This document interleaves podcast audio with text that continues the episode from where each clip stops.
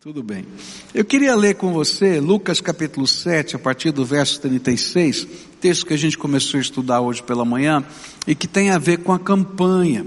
Essa semana, você vai, você que está fazendo a campanha junto conosco de oração, é, você vai ser convidado a encarar o seu passado, a sua vida com fé, não é?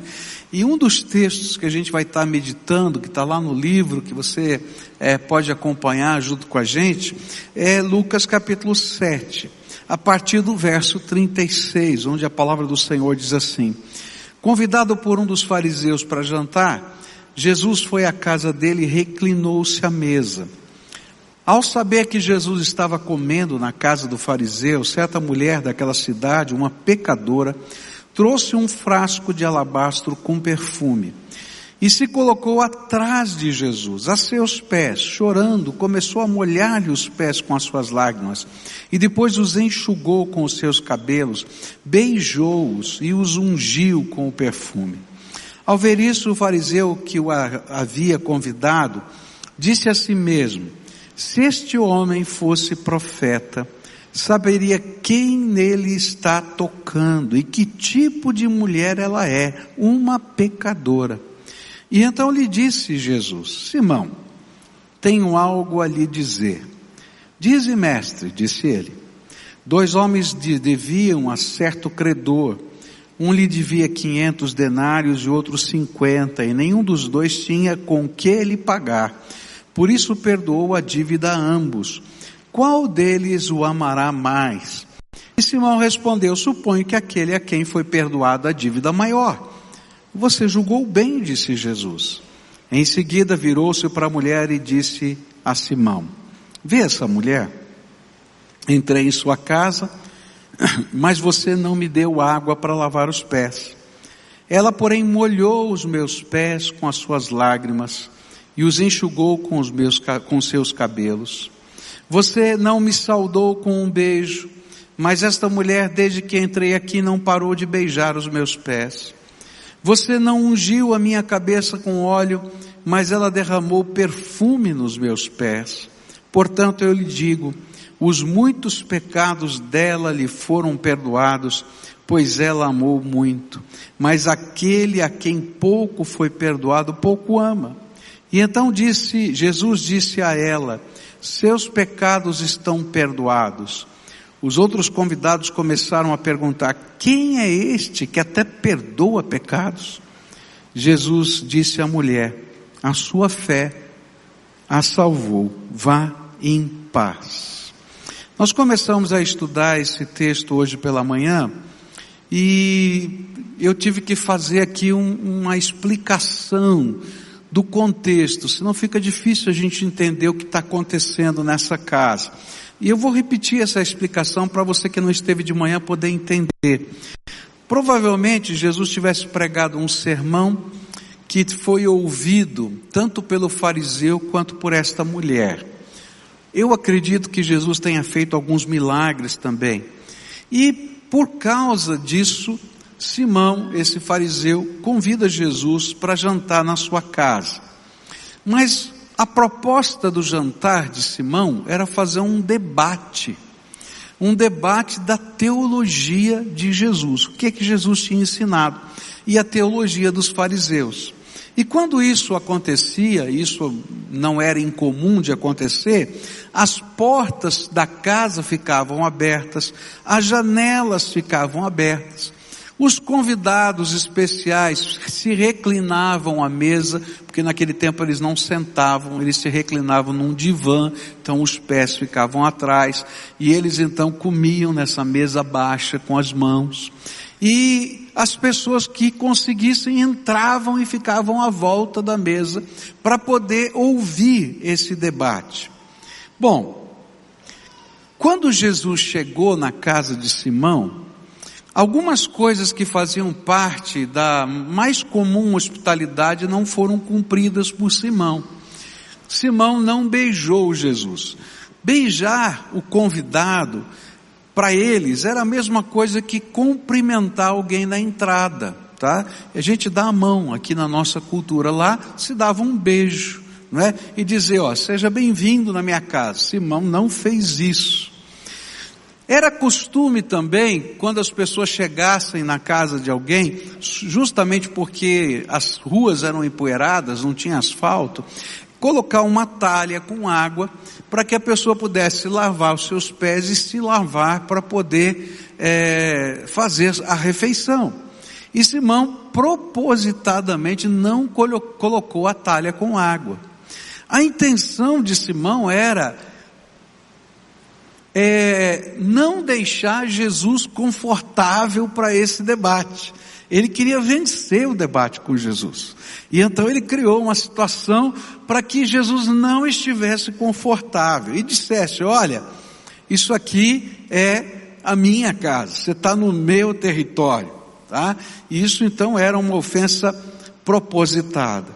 A mulher, a mulher numa aldeia pequena, era uma prostituta que exercia sua profissão naquela comunidade. Por isso todo mundo sabia quem ela é. Mas diante de Jesus, aquela mulher não consegue se conter e começa a chorar. E as suas lágrimas molham os pés de Jesus. E quando o pé está tudo empoeirado, não é? E começam a cair as gotas da lágrima, aquelas gotas fazem marcas naquela poeira, faz uma lama, né, naquela poeira. E quando ela viu isso, o que ela fez? Ela desatou os seus cabelos e não apenas enxugou os pés de Jesus com as suas lágrimas, mas limpou os pés de Jesus. Porque aquela poeira, aquela lama ficaram no cabelo dessa mulher. Bom, mas quando ela desatou os cabelos, e aqui tem outra expressão cultural que a gente tem que entender, isso foi um escândalo, porque naquela cultura, uma mulher só é, ficava com os seus cabelos soltos na frente do seu marido. E se uma mulher soltasse os seus cabelos na frente de qualquer outro homem, isso era motivo naquele tempo para se pedir divórcio. Um divórcio justificável. Então, quando isso aconteceu, você imagina, né, o frenesi da casa, todo o burburinho, todo mundo falando, tá vendo?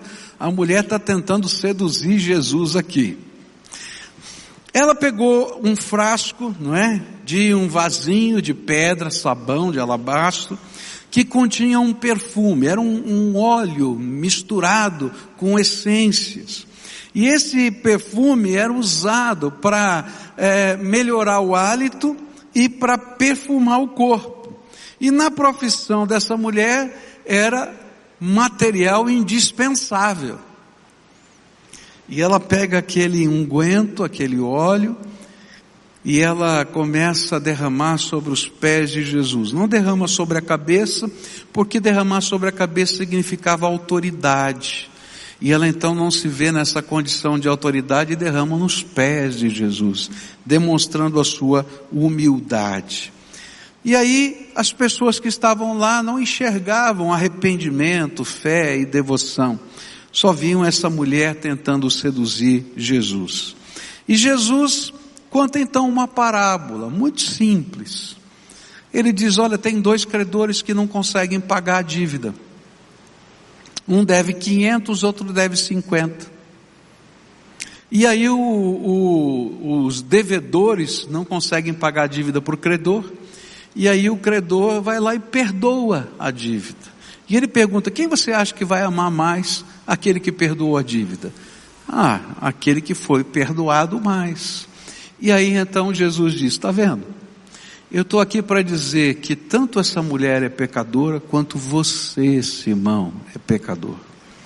E a diferença é o tamanho social do pecado, mas não aquilo que Deus vê no pecado. E eu dei uma ilustração hoje de manhã dizendo que o pecado é como se fosse interromper a corrente elétrica. Às vezes você tem um fiozinho quebrado dentro da capinha e para de funcionar. E você olha o fio, está tudo bonitinho, mas ele não funciona. E esses são os piores, porque quando a gente vê que está cortado é fácil, você vai lá e emenda. Mas quando quebra no meio, você nem sabe onde vai emendar. E aí a gente fica testando, balançando o fio para ver onde é que dá mais ou menos o contato, porque a gente não consegue ver. E Jesus está dizendo isso, olha, pecado interrompe a nossa comunhão com Deus. Se a distância é maior ou menor socialmente, não importa, o efeito é o mesmo. Não tem luz, não tem presença de Deus, estão impedidas as orações, não há comunhão. O tamanho do pecado nós medimos socialmente, mas Deus está dizendo não está funcionando esse negócio. E é nesse contexto que Jesus vai falar para a gente sobre duas perspectivas. A primeira perspectiva da mulher, que nós estudamos hoje de manhã, onde Jesus vai ensinar para a gente que a gente pode ser restaurado no poder de Deus se a gente tiver algumas atitudes. E as atitudes que a gente aprendeu hoje de manhã foi, foram arrependimento e fé.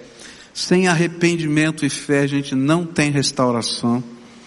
Sem coragem de colocar os pés de Jesus e nas mãos de Jesus, aquilo que representa o nosso passado, a nossa história, as nossas marcas, não tem como a gente ser restaurado e sem uma devoção de entrega que envolve o serviço e a adoração, a gente não vai gozar a presença do Senhor. E tudo isso a gente aprendeu hoje pela manhã com essa mulher.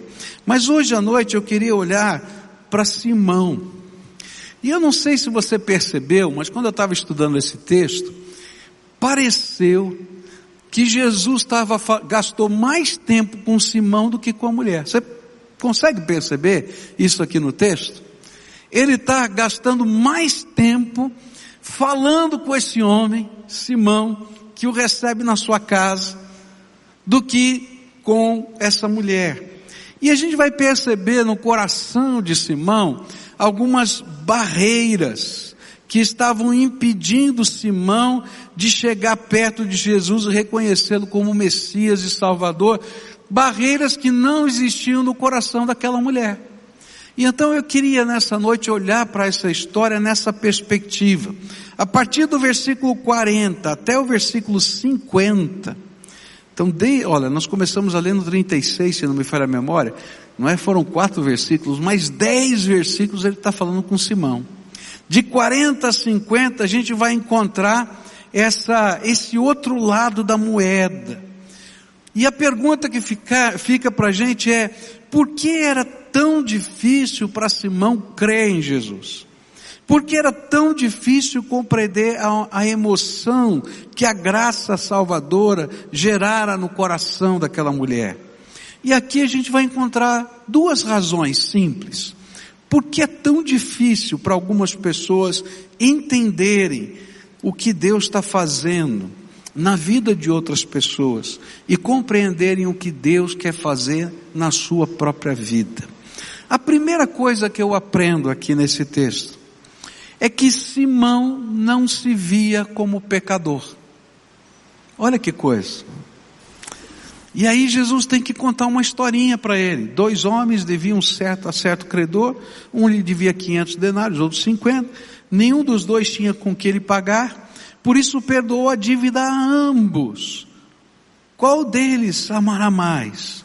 Simão respondeu: Suponho que aquele a quem foi perdoada a dívida maior. Você julgou bem, disse Jesus. E nessa pequena parábola, Jesus estava apontando para um fato. Dois devedores. E quem estava naquela sala entendeu claramente. Quem devia 500 naquela sala? A mulher. E quem devia 50? Simão. Essa era a ideia que estava lá. Todo mundo pode entender. Mas o que Jesus estava dizendo é que tanto que devia 500 quanto que devia 50 eram inadimplentes e incapacitados de pagar a dívida.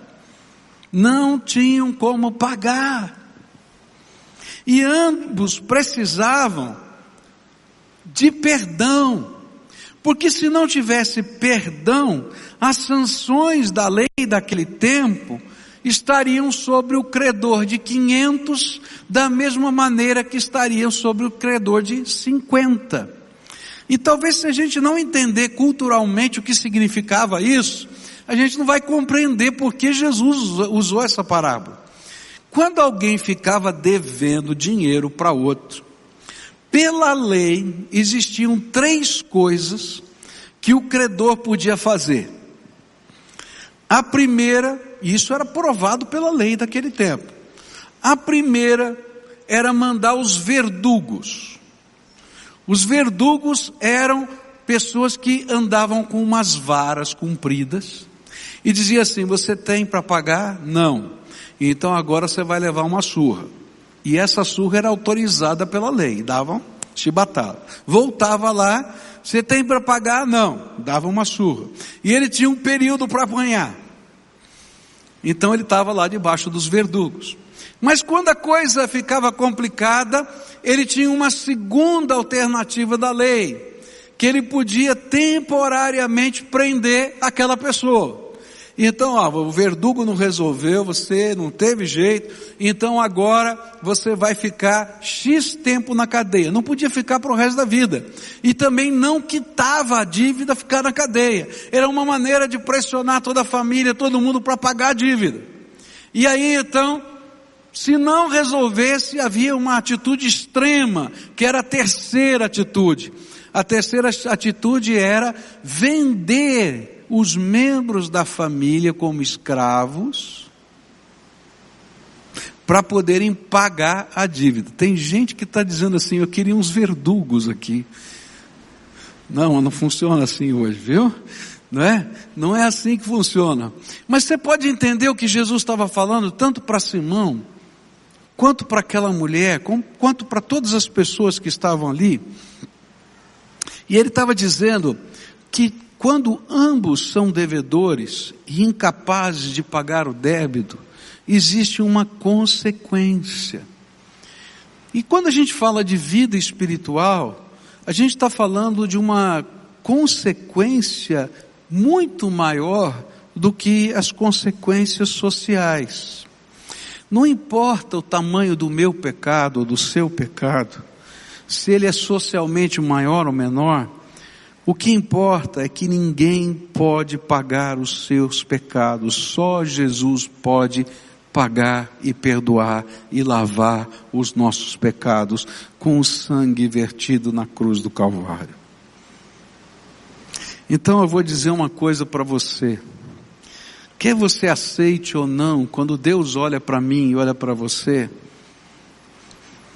Ele sabe e ele vê o que às vezes a gente não gosta de ver. Eu e você somos pecadores. Então pode olhar para quem está perto de você e dizer assim, pecador. É. Agora escuta também, porque você também é pecador. Nós somos pecadores. E a Bíblia diz que os nossos pecados fazem separação entre nós e o nosso Deus. E essa separação começa aqui, mas caminha para a eternidade. E se nós não permitirmos que a graça de Deus opere em nós salvação e transformação, a gente vai um dia encarar o justo juiz e não tem como a gente acertar a conta com ele. E aí a gente vai estar perdido espiritualmente por toda a eternidade. Tem gente que não acredita na existência do inferno, mas a palavra de Deus diz claramente para a gente que ao homem está destinado a morrer uma única vez, vindo depois disso o juízo de Deus. E nesse juízo ele vai separar os bodes das ovelhas. E a separação não é feita por aquilo que você faz, não é pela lista das coisas boas e das coisas ruins. A separação é feita por algo que eu não posso fazer, é se o meu nome está escrito no livro da vida. E eu só posso ter o meu nome escrito no livro da vida se Jesus colocar o meu nome lá. E eu só posso ter o meu nome colocado lá se um dia, pela fé, eu entender quem eu sou, pecador, e que sem a graça de Deus eu estou perdido. E se eu não deixar Ele entrar na minha vida para começar a operar transformação aqui, e me ensinar a viver hoje, mas para toda a eternidade, eu estou perdido. Mas o grande problema de Simão era que ele era capaz de ver que a mulher era pecadora. Tanto é que essa palavra pecadora repete-se duas ou três vezes no texto. Essa mulher é pecadora. Era pecadora. Era isso que está dizendo. Mas ele não via que ele era pecador. E talvez uma das grandes dificuldades para algumas pessoas de se aproximarem de Jesus é que não se vem na necessidade de serem salvos, transformados pela graça de Deus. Ok, eu eu sei que eu tenho meus defeitos, mas eu não sou um pecador. Não é? Querido, não importa, você precisa de Jesus do mesmo jeito. Porque a graça de Deus não vai se derramar sobre a tua vida, porque tem uma barreira. E essa barreira só pode ser vencida pelo sangue de Jesus, o Filho de Deus vivo. Eu me lembro uma vez que eu estava, fui fazer uma visita numa casa, e é, essa senhora é, pediu até para o pastor, lá era vizinha de, um, de uma senhora da igreja, se o pastor da igreja podia ir na casa dela, orar por ela, e eu fui. E quando eu cheguei lá, eu vi assim muitas marcas da religiosidade daquela mulher. Tinham figuras, estátuas, textos espalhados pela casa. E quando eu fui orar por ela, ela me fez uma pergunta que me deixou desconcertado. E a pergunta era muito simples. Ela falou assim: "O senhor pode me ajudar a entender por que que as pessoas chamam Jesus de Salvador?" E eu fiquei pensando assim, puxa vida, a coisa mais elementar da fé, essa mulher não sabe. Mas a casa dela estava cheia de coisas que refletiam a sua religiosidade. E eu me lembro que naquela ocasião eu perguntei para ela assim: se alguém é, disser para a senhora, olha, tem um salva-vidas, lá do lado da piscina. O que, que a senhora entende? Para que, que ele está lá? Bom, se alguém cair na piscina e for morrer afogado, o salva-vidas vai lá e tira da piscina, ou tira do mar, e assim por diante. Muito bem. Se eu falar para a senhora que tem um bombeiro aqui, que está salvando a vida de alguém, o que, que a senhora está pensando? Ah, que tem um incêndio, ele entrou lá no incêndio e tirou aquela pessoa. Pois é. Jesus é o Salvador porque todos nós fomos destinados, por causa dos nossos pecados, ao inferno. E Ele é o único que vai lá e nos arranca daquele lugar e põe no reino de Deus e da Sua glória. Não tem outro. As obras não podem fazer isso. Eu posso fazer um monte de boas obras, queridos, mas você está em débito o tempo todo. Você nunca vai ficar no crédito. Você está no saldo negativo. Não tem jeito, só Jesus. Simão não entendia que ele era pecador, aquela mulher era pecadora.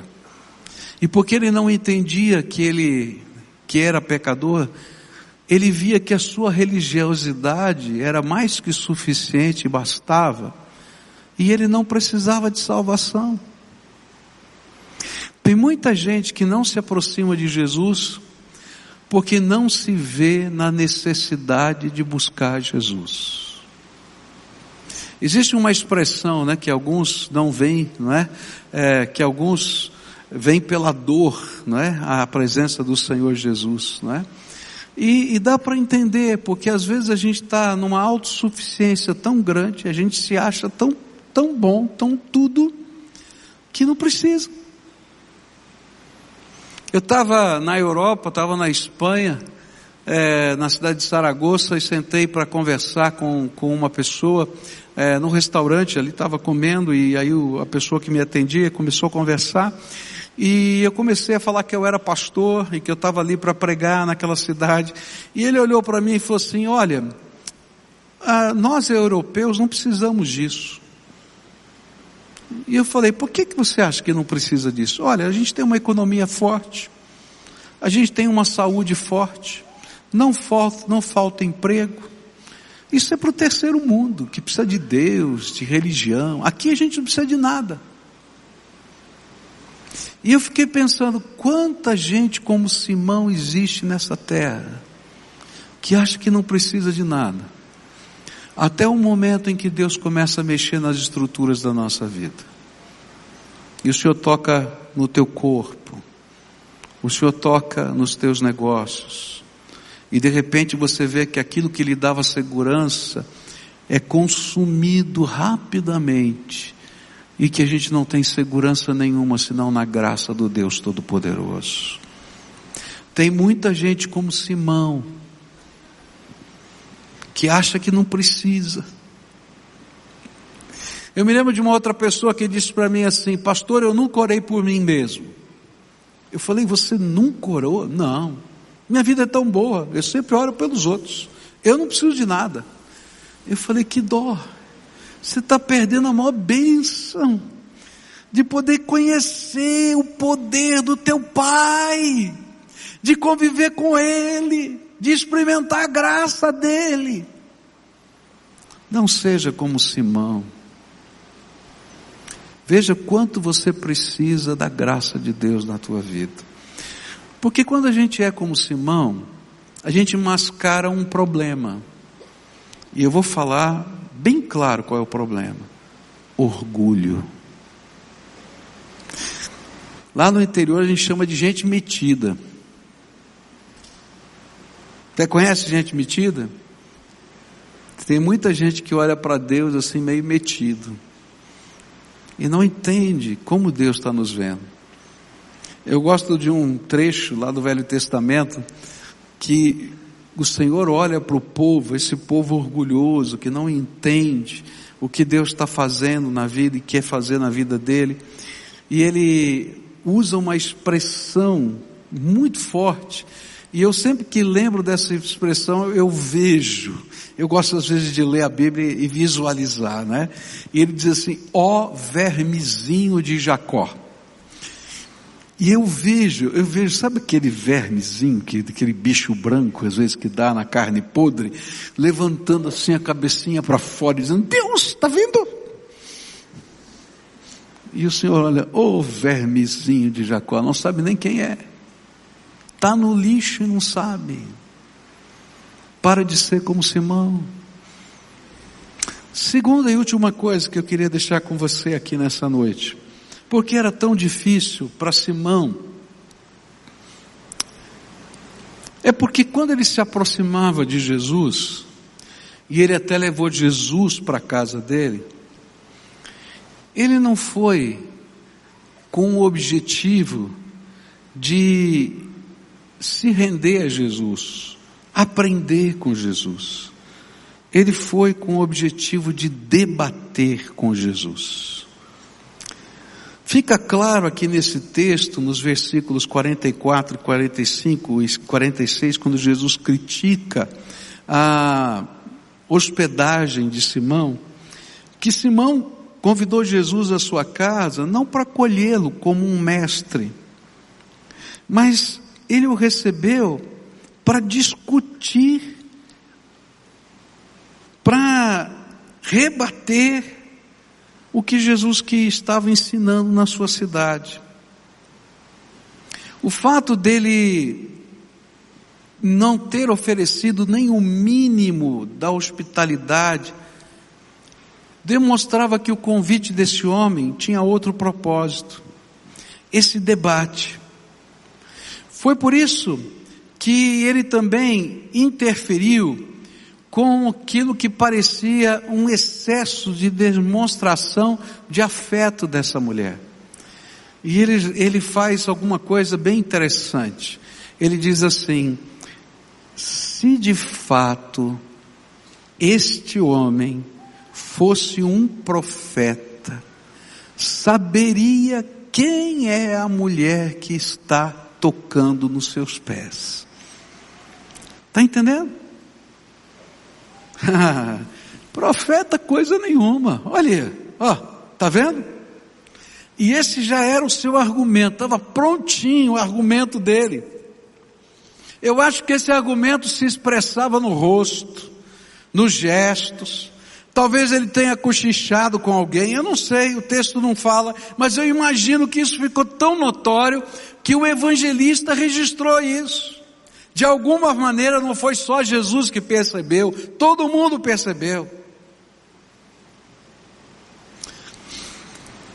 Simão não conseguia receber Jesus como Messias, porque ele não estava ali para ouvir o que Jesus tinha para ele, mas para discutir com Jesus.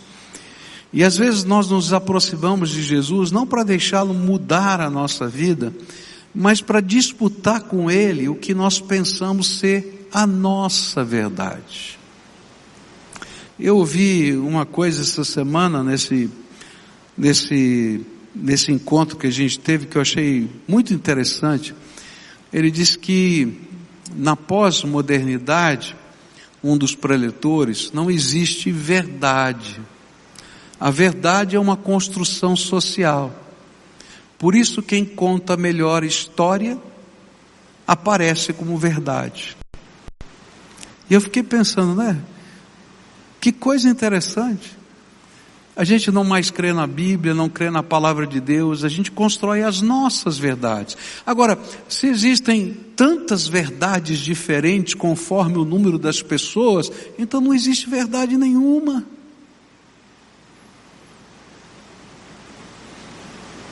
E as pessoas então começam apenas a debater e defender e não deixam, não se deixam ensinar nem aprender quanto mais nas coisas espirituais. Semana passada, na igreja do Bacaxeri, aqui, em Curitiba, um grupo de pessoas foi à porta da igreja para protestar contra a igreja por causa de um dos seus membros, que é o Deltan Dallagnol. E um articulista escreveu da UOL a respeito daquela igreja e eles então se sentiram no dever e no direito de ir lá protestar. E lá na hora do culto tinha um grupo de pessoas com faixas, gritando palavras de ordem, bem na entrada. As pessoas iam entrando na igreja e aquilo estava acontecendo. E, e aí os irmãos disseram: o que nós vamos fazer? E eu achei tão tremendo a decisão que aquela igreja tomou. E a decisão foi algo de Deus.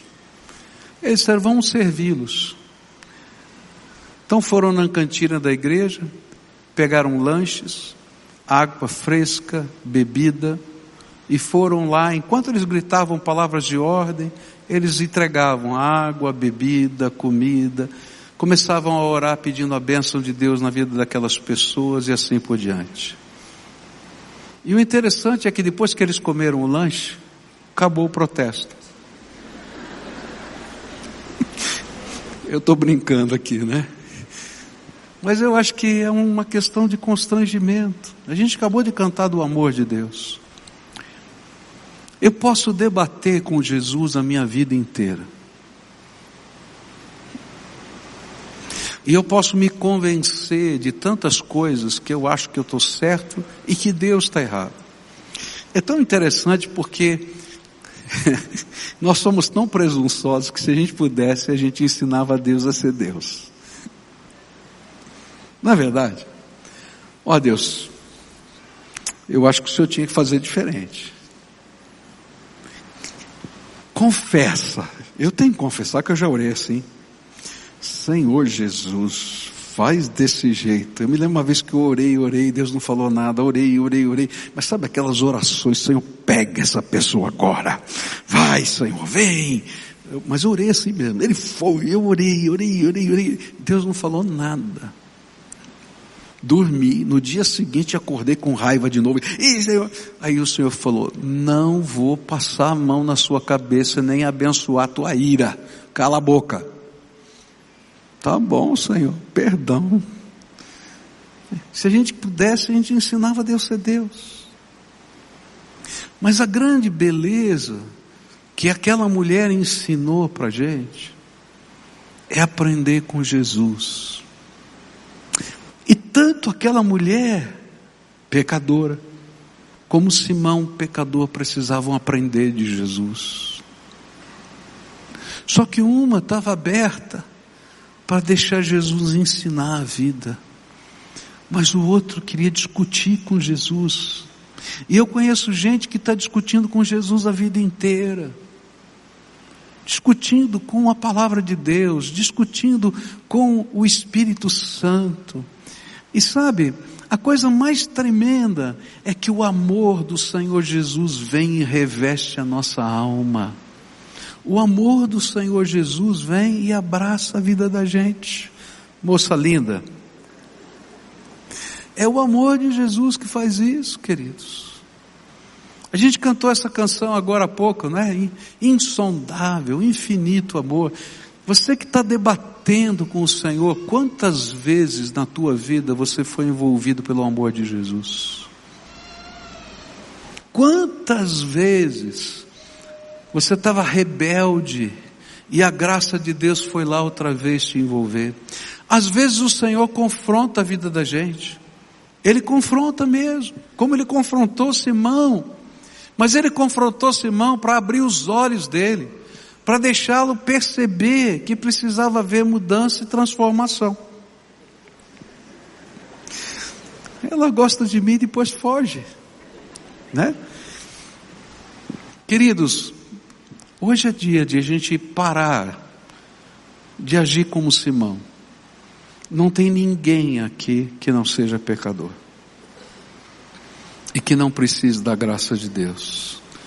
E se você imagina que você está acima disso, então eu quero dizer para você, que infeliz você é.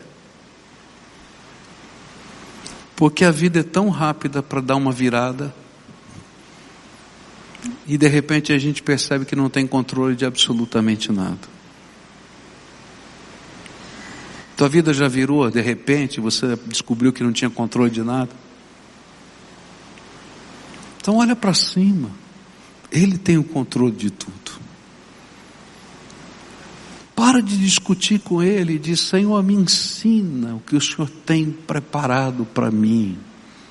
E quando a gente caminha nessa linha de rendição, como a gente é suprido pelo amor de Deus, a gente passa a ser a ovelhinha que ele carrega no ombro.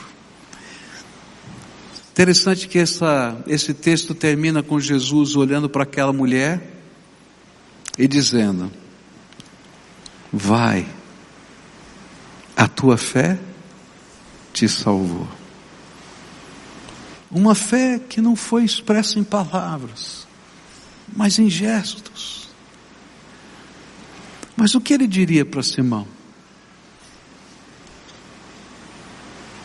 O que, que você acha que Jesus diria para Simão?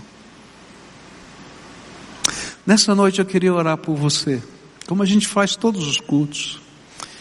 E eu queria dizer para você: Deus te ama de uma maneira que você não pode imaginar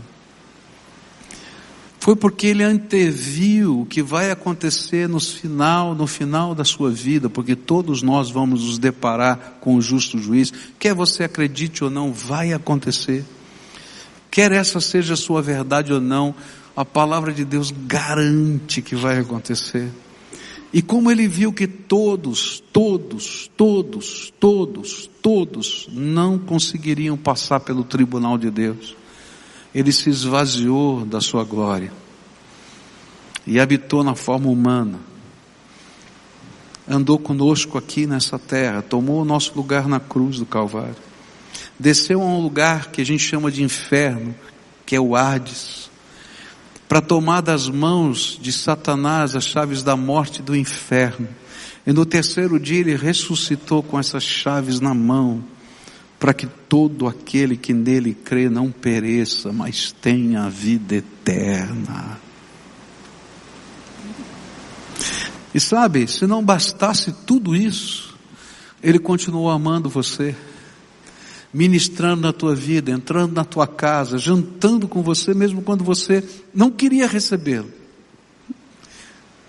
Tocando o teu coração quando você não queria que ele tocasse simplesmente porque Ele ama você. E nessa noite eu queria convidar você a fazer algo muito especial, a reconhecer quem você é. Eu e você somos pecadores. E não importa socialmente qual é o tamanho da dívida. Que importa que há uma barreira aqui espiritual que precisa ser resolvida. E o que importa é que Jesus é poderoso para resolver essa barreira. Hoje eu queria orar por pessoas que querem parar de argumentar com Jesus. Quanto tempo faz que você está argumentando com Deus? Colocando as suas desculpas, as suas razões, adiando coisas que o Espírito já falou com você. Talvez essa palavra de Deus já tenha sido anunciada para você muitas vezes e há muito tempo. Talvez pessoas que já morreram falaram de Jesus para você.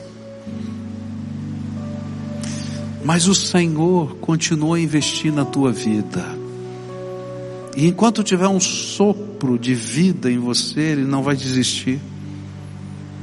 Ainda que Ele tenha que confrontar você. E ainda que às vezes ele tenha que dar uma chacoalhada no barquinho da tua vida. Porque ele sabe que essa chacoalhada é muito menor do que vai acontecer naquele último dia. Por amor que ele está fazendo isso. Então, se hoje você é essa pessoa a quem o Espírito Santo está falando, se essa palavra pelo Espírito de Deus está dizendo, Jesus está dizendo, estou falando com você. E você sabe que é com você, que não é com mais ninguém, é com você. O Senhor te trouxe aqui para isso. Para de ser como Simão. Talvez esteja na hora de ser como aquela mulher que tocada por aquilo que Jesus falou e fez, se arrepende e diz: Não quero continuar do jeito que eu sou. Tocada, diz: Senhor, pelo poder do Senhor, na fé que eu tenho no poder do Senhor, começa algo novo na minha vida. Corajosamente ela enfrenta um ambiente hostil e diz: Eu vou te servir, eu vou te servir. Tira o cabelo ali, desata e serve. Se você é essa pessoa, eu quero orar por você. E você vai precisar ter coragem para isso. E eu vou convidar você para vir aqui à frente para a gente orar. E a primeira grande tentação tua, eu sempre digo isso, porque é verdade é dizer, ah, eu não vou lá na frente não, vou fazer do meu jeito. Querido, você está fazendo do teu jeito a vida inteira, faz uma vez do jeito de Jesus. Para de discutir. E deixa ele fazer a obra dele. São passos de fé que a gente dá. Então, se o Espírito de Deus está falando com você, para de argumentar, levanta aí do teu lugar e vem para cá, eu quero orar por você. Se o Senhor está testificando no teu coração, essa palavra você diz: Olha, Deus falou comigo, vai saindo do teu lugar. Se você está assistindo a gente pela internet, pela TV, faz algo diferente. Se ajoelha aí, não sei onde você está, no teu quarto, na tua sala. Se ajoelha na presença do Senhor e diz: Senhor, eu também estou tomando parte desse processo. E deixa o Espírito de Deus fazer alguma coisa nova na tua vida. Chega de lutar com Deus. Tem gente que está lutando com Deus a vida inteira. Para com isso. Para com isso. Deixa a obra de Deus começar na tua vida. Se tem uma família que está vivendo uma luta muito intensa e está lutando com Deus, Marido, pega na mão da tua mulher, esposa, pega na mão do teu marido, pega os teus filhos, venham. E diz: Olha, nós vamos parar de lutar, nós vamos estar na presença de Deus. O Senhor tem algo para a minha vida. E eu preciso. Sou eu quem preciso. Eu gosto muito de Bartimeu. Porque quando Jesus passou pelo caminho de Jericó a Jerusalém, tinham muitos enfermos. Mas só um teve a coragem de levantar um cego chamado Bartimeu. E ele não sabia nem onde Jesus estava. E ele começou a gritar de maneira que todo mundo pudesse ouvir, todos os discípulos: Jesus, filho de Davi, tem misericórdia de mim. Jesus, filho de Davi, tem misericórdia de mim. Os discípulos disseram: fica quieto, cego, está atrapalhando, mestre. Mas ele não parava. E Jesus parou a sua jornada para ouvir o clamor do cego. E ele foi o único a ser curado naquela jornada. Sabe, às vezes a gente tem que ter a coragem de fazer como Bartimeu, como aquela mulher. Quem precisa da intervenção da tua graça sou eu. Jesus, filho de Davi, tem misericórdia de mim. Vamos orar juntos? Tem alguns chegando, chega para cá, chega para cá, tá? Eu queria pedir um favor para você. Faz tempo que a gente não faz isso. E eu estou com saudade disso. Eu queria pedir, Agora, venham alguns irmãos aqui e abracem esses que estão aqui na frente, tá? É, e, e, e não fala nada, é só dar um abraço de acolhimento, só um abraço que você dê o abraço que simboliza o amor de Jesus na vida dessa pessoa. Tiver uma família, abraça a família toda. Vem para cá, quem puder me ajudar aqui, dá um abraço, dá um abraço, só isso, só dá esse abraço. Se alguém puder vir aqui na frente, tem gente ajoelhada aqui na frente, ajoelha junto e dá esse abraço, só isso. Só dá esse abraço de acolhimento, tá? Dizer, olha, nós estamos juntos nessa jornada. Estamos juntos nessa jornada. E eu vou dizer uma coisa para você: hoje você está precisando desse abraço. Quem sabe no domingo que vem você vem aqui para dar o um abraço. Que é assim no reino de Deus que funciona. Estou vendo muita gente que não recebeu o abraço aqui. Eu não vou sair, não vou terminar o culto sem todo mundo receber o abraço, né? Assim, olha, nem na hora que eu fui lá na frente, Jesus me deu um abraço. Não vou sair daqui, ó, aqui no meio, ó, tem um monte de gente aqui, né?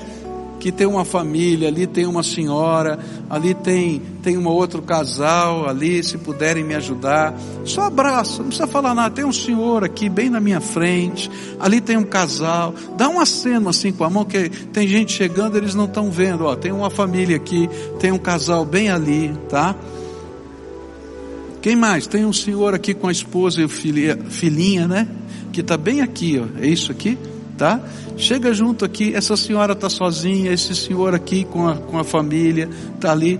Tem mais alguém que eu não vi?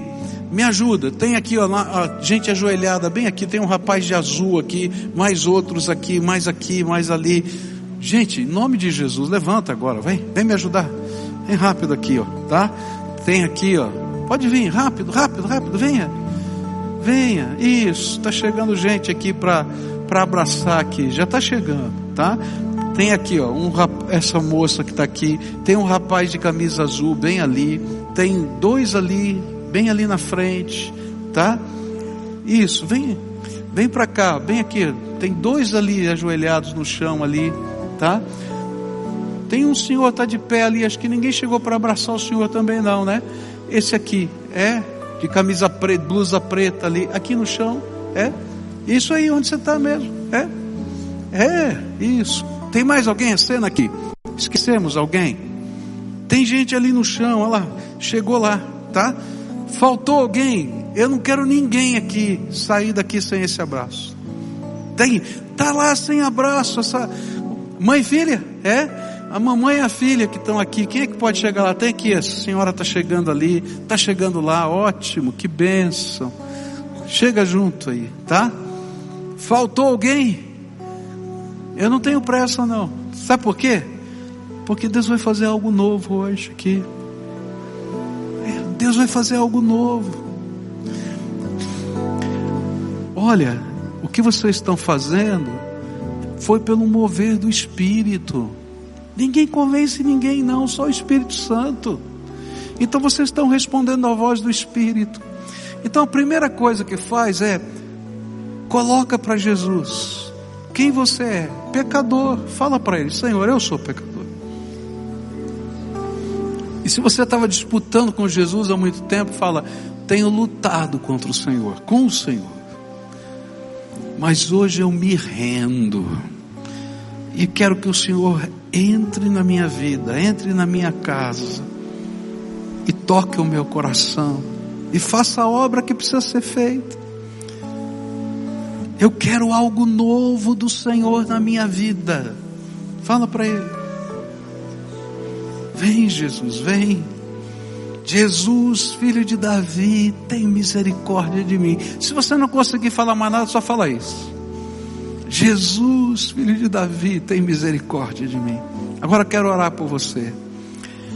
Senhor Jesus, tem aqui um povo que é teu, amado, precioso. E eles vieram aqui por tua causa, não é por minha, não, por tua causa, Senhor. Quem sou eu? Eu sou pecador que preciso da tua graça. Como eles, como Simão, como aquela mulher. Muito obrigado, porque o sangue que o Senhor verteu na cruz do Calvário tem poder para purificar gente como eu, gente como as pessoas que estão aqui. E eu quero te pedir agora, Senhor, abre as janelas dos céus. Abre as janelas dos céus e começa a derramar a tua bênção sobre essas vidas. Pai, eu quero pedir uma bênção especial. Coloca um selo. Aquele selo que lacra. Que está escrito propriedade exclusiva de Jesus Cristo. E junto com esse selo eu quero te pedir, derrama da unção do Espírito de tal maneira que eles sejam batizados agora pelo Espírito Santo de Deus. E que nesse batismo o Espírito do Senhor testifique ao Espírito deles que eles são filhos amados do Senhor, lavados, restaurados, transformados pelo poder que há no teu nome. E nesta hora eu quero te pedir, Pai, quando eles se levantarem para ir embora, que eles possam seguir segurando nas tuas mãos que eles caminhem com o Senhor, que eles sejam abençoados pelo Senhor, que eles sejam dirigidos pelo Senhor, e que a paz do Senhor, que excede todo entendimento, guarde a mente e o coração deles, todos os dias, é a nossa oração. E Pai, que essa obra não pare aqui, mas que ela cresça por causa do mover do Teu Espírito. É aquilo que eu oro em nome de Jesus. Amém e amém. Agora eu vou convidar todo o povo de Deus para ficar de pé e vou pedir uma coisa para quem veio orar com você, quem veio te abraçar.